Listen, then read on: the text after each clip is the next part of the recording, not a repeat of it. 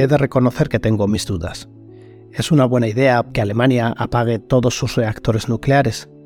Si me hubieras preguntado hace un par de años, te habría respondido casi de inmediato. Apaguen los reactores. El accidente de Fukushima, el recuerdo de Chernóbil y la creencia de que el suministro eléctrico estaba asegurado serían las razones por las que te hubiera respondido tan categóricamente. Te soy sincero, ahora tengo mis dudas.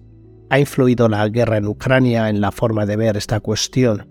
Es posible que los avances que se han producido en la tecnología nuclear hayan hecho de esta la alternativa segura, la energía puente para dar un paso al frente en la transición energética a través de renovables.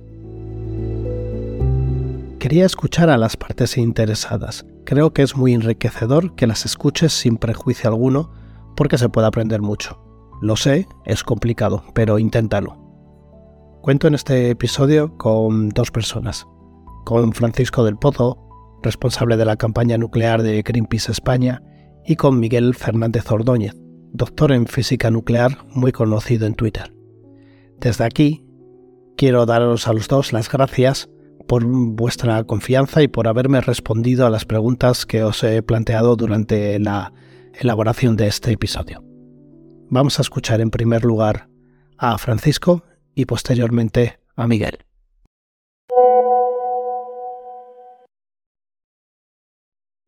Hola Ignacio, soy Francisco del Pozo, responsable de la campaña nuclear de Greenpeace España, pues nada, por nosotros ante la noticia que ya esperábamos de del apagón nuclear de Alemania, estamos bastante contentos, evidentemente, dado que nuestra posición siempre ha sido muy excéntrica ante la, ante la energía atómica con fines civiles y militares.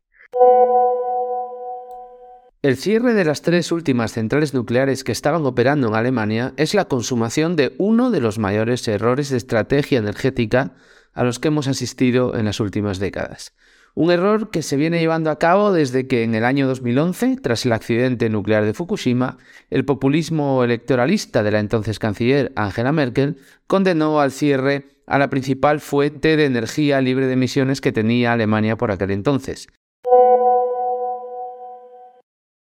Y en primer lugar, pues es una buena noticia para el mundo porque al, haber menos centrales nucleares en operación, pues hay, hay menores riesgos de, de algún accidente grave que, como ya hemos visto en Fukushima o en, o Chernóbil. Obviando que algo como lo sucedido en Japón era del todo imposible en Alemania, Merkel necesitaba urgentemente dos cosas por un lado, aumentar su popularidad que había caído en picado por los rescates a los países del sur de Europa tras la crisis financiera. Y por otro, continuar controlando el estado de Baden-Württemberg, que había sido el bastión de la CDU desde los años 50. No consiguió esto último, pero sí lo primero, manteniéndose en la Cancillería durante 10 años más. Y lo hizo apelando al populismo, claudicando y arrodillándose ante el antinuclearismo alemán, y lanzándose en brazos de una transición energética, una Energiewende, que nadie sabía cómo iban a llevar a cabo ni cuánto iba a costar a los consumidores alemanes.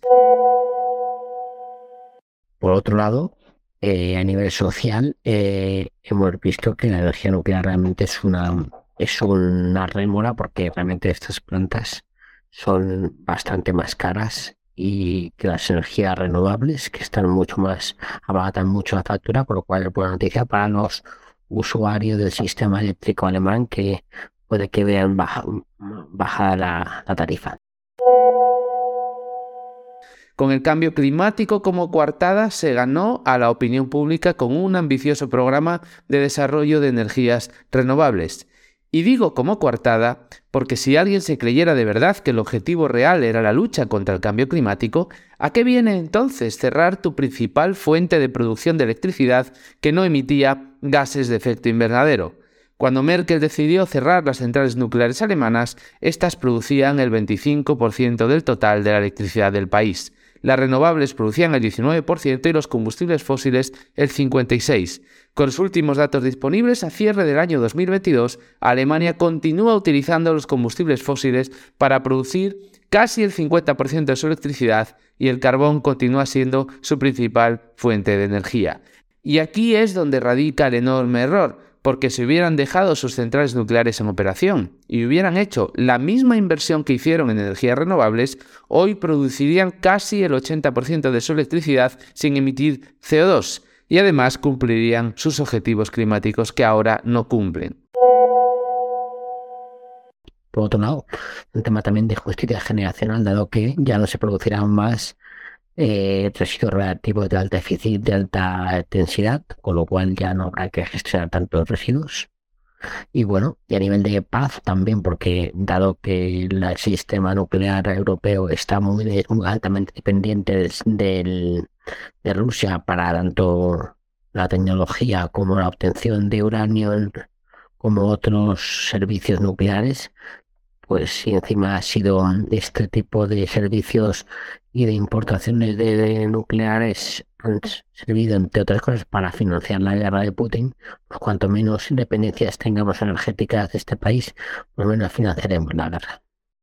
Pues en términos generales, cualquier central nuclear son casi 100 años de dependencia de terceros países de nucleares son 60 años de operación, pero son 10, 100, 10 a 20 años de construcción y 20 años de mantenimiento.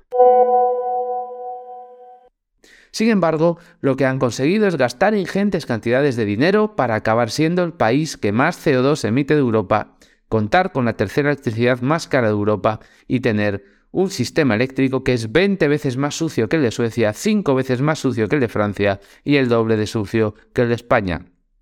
En materia energética, Alemania no es ejemplo de nada, ni puede dar lecciones a nadie. Su defensa del carbón, de los motores de combustión o la decisión de construir más de 20.000 megavatios de nuevas centrales de gas no son más que ejemplos de que el clima, en realidad, es únicamente una excusa en la que no cree ni siquiera el Partido Verde Alemán, que hace unas semanas no impidió que se derribara un pueblo entero para seguir extrayendo carbón del subsuelo alemán para posteriormente quemarlo. Y también hemos visto en buena noticia para la transición energética a un sistema 100% renovable, pues se ha visto claramente que la, existencia de energías nucleares de alguna manera eh, ralentiza el desarrollo renovable. Entonces, dado que está ya no existe en Alemania, pues tenemos, es más fácil que maduren más las tecnologías tanto de generación renovable, solar y eólica, como también la almacenamiento y la gestión de la red de una manera más eficiente. También, bueno, pues hemos visto que las centrales nucleares están teniendo varios problemas durante el verano y las sequías para refrigerar. Entonces, al haber menos centrales nucleares, pues menos problemas de este tipo.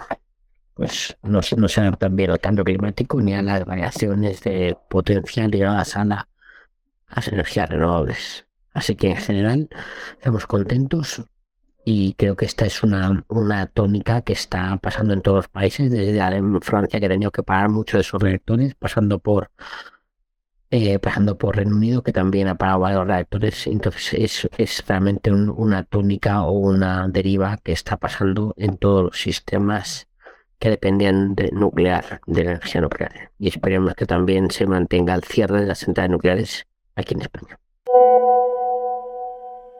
Esta es la cruda realidad. Habrá quien aplauda esta decisión, claro, pero lo hará por otros motivos, por los reales, que no se atreven a confesar en público, porque saben que las centrales nucleares que se cierran serán sustituidas por otras tecnologías, o bien más caras, o bien más sucias, o bien que no puedan asegurar el suministro eléctrico, tecnologías que provocarán un encarecimiento de la energía, un freno al desarrollo y un aumento de la pobreza. En definitiva, frenar el progreso porque los seres humanos somos una suerte de virus para el planeta y nuestro crecimiento debe ser frenado a toda costa.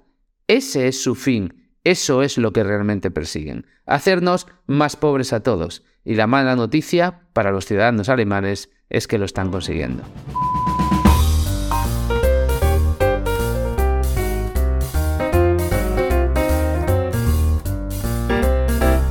Inteligencia Alemana, el podcast dirigido, producido y presentado por Ignacio Rubio Pérez.